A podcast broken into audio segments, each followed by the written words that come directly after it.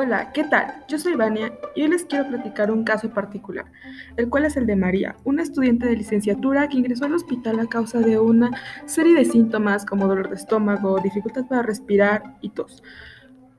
Una endoscopía reveló que tenía gastritis erosiva moderada y ahora sabemos que uno de los medicamentos que tomó María fue Augmentin.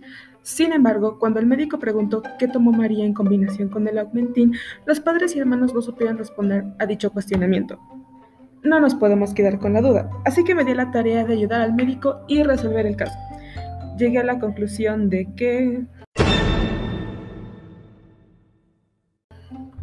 María consumía ácido acetilsalicílico Vania, ¿por qué piensas eso? Pues me convencieron, se los diré. La razón por la que considero que ella tomó de ese medicamento es porque con base en lo que he investigado y la información que tenemos acerca del caso, María tiene gastritis erosiva moderada. En su interior debió ocurrir algo. Uno de esos dos medicamentos causó un daño en su mucosa gástrica. Haciendo una pausa y remitiéndonos al experimento de mezclar vinagre con bicarbonato de sodio, lo que podemos identificar es que se produce una reacción de neutralización, ya que el vinagre es un ácido y el bicarbonato es una base. Ok, fin del paréntesis. Al investigar los componentes del vinagre y el ácido acetil salicílico, me di cuenta de que ambos comparten el grupo funcional de los carboxilos, haciéndolos ácidos carboxílicos, lo que los relaciona estrechamente. Estos ácidos tienen la propiedad de ser solubles. El grupo carboxilo confiere esa capacidad polar a los ácidos.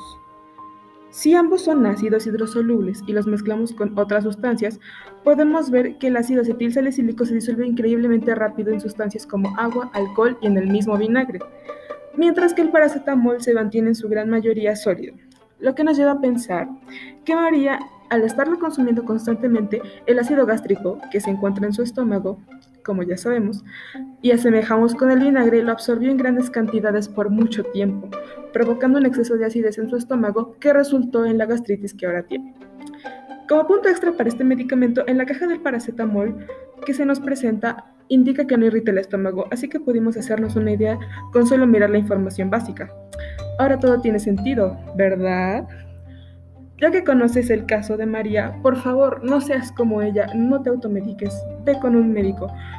Pero si no quieres seguir mi consejo y aún así lo haces, infórmate acerca de los medicamentos que consumes. Eso es todo de mi parte. Chao, chao.